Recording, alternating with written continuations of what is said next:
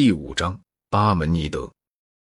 希腊人并不沉迷于中庸之道，无论是在他们的理论上，或是在他们的实践上。赫拉克利特认为万物都在变化着，巴门尼德则反驳说，没有事物是变化的。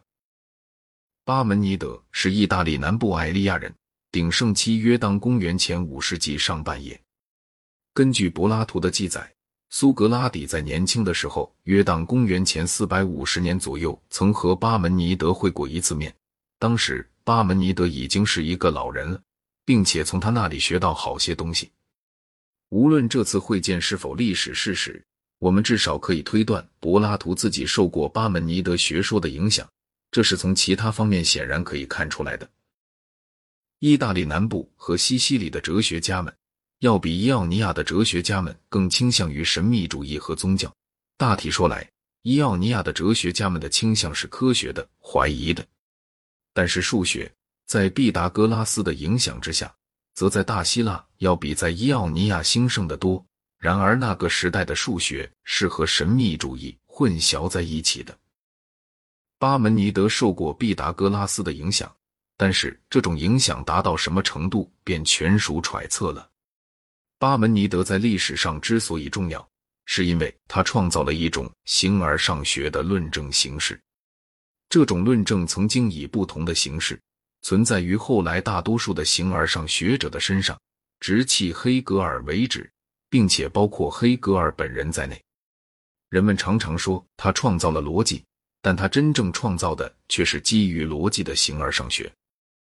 巴门尼德的学说表现在一首《论自然》的诗里。他以为感官是骗人的，并把大量的可感觉的事物都斥之为单纯的幻觉。唯一真实的存在就是一，一是无限的、不可分的。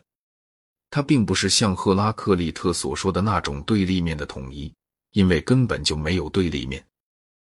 举例来说，他显然认为冷仅仅意味着不热，黑暗。仅仅意味着不光明。巴门尼德所想象的一，并不是我们所想象的上帝。他似乎把它认为是物质的，而且占有空间，因为他说它是球形。但它是不可分割的，因为它的全体是无所不在的。巴门尼德把他的教训分成两部分，分别叫做真理之道和意见之道。后者我们不必去管它。关于真理之道，他所说过的话，就其保存下来的而论。主要点如下：你不能知道什么是不存在的，那是不可能的；你也不能说出它来，因为能够被思维的和能够存在的乃是同一回事。那么，现在存在的又怎么能够在将来存在呢？或者说，它怎么能够得以存在的呢？如果它是过去存在的，现在就不存在；如果它将来是存在的，那么现在也不存在，因此就消灭了变，也就听不到什么过渡了。能够被思维的事物与思想存在的目标是同一的，因为你绝不能发现一个思想是没有它所要表达的存在物的。这种论证的本质便是：当你思想的时候，你必定是思想到某种事物；当你使用一个名字的时候，它必是某种事物的名字。因此，思想和语言都需要在它们本身以外有某种客体。而且，你既然可以在一个时刻。而又在另一个时刻同样的思想着一件事物，或者是说到它，所以凡是可以被思维的，或者可以被说到的，就必然在所有的时间之内都存在。因此就不可能有变化，因为变化就包含着事物的产生与消灭。在哲学上，这是从思想与语言来推论整个世界的最早的例子。当然，我们不能认为它是有效的。但是很值得我们看一看其中包含哪些真理的要素。我们可以把这种论证表达为如下的方式：如果语言并不是毫无意义的，那么字句就必然意味着某种事物，而且它们一般的并不能仅仅是意味着别的字句，还更意味着某种存在的事物，无论我们提不提到它。例如，假设你谈到乔治华盛顿，除非有一个历史人物。叫这个名字，否则这个名字就是毫无意义的，而且含有这个名字的语句也会是毫无意义的。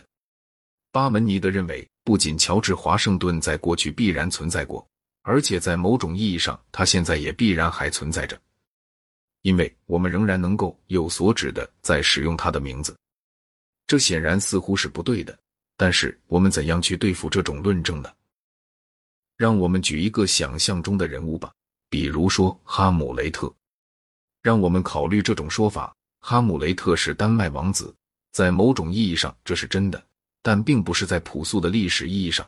正确的说法是，莎士比亚说哈姆雷特是丹麦王子，或者更明白的说，莎士比亚说有一个丹麦王子叫做哈姆雷特。这里面就不再有任何想象中的失误了。莎士比亚和丹麦和哈姆雷特这三者都是真实的，但是哈姆雷特这个声音实际上并不是一个名字，因为实际上并没有人叫哈姆雷特。如果你说哈姆雷特是一个想象中人物的名字，这还不是严格正确的。你应当说，人们想象哈姆雷特是一个真实人物的名字。哈姆雷特是一个想象中的个体，麒麟则是一种想象中的动物。凡有“麒麟”这个词所出现的语句，其中有些语句是真的，有些则是假的，但是在两种情况中都并非是直接的。让我们看一下：一个麒麟有一只脚，以及一头牛有两只脚。为证明后一句话，你就必须去看一看牛。单单说某本书里说过。牛有两只脚是不够的，但是麒麟有一只脚的证据却只能在书本里才找到，并且事实上正确的说法是，某些书里说有一种独角的动物叫做麒麟。一切有关麒麟的说法，其实都是有关麒麟这个字的说法，正好像一切有关哈姆雷特的说法，其实都是有关哈姆雷特这个字的说法。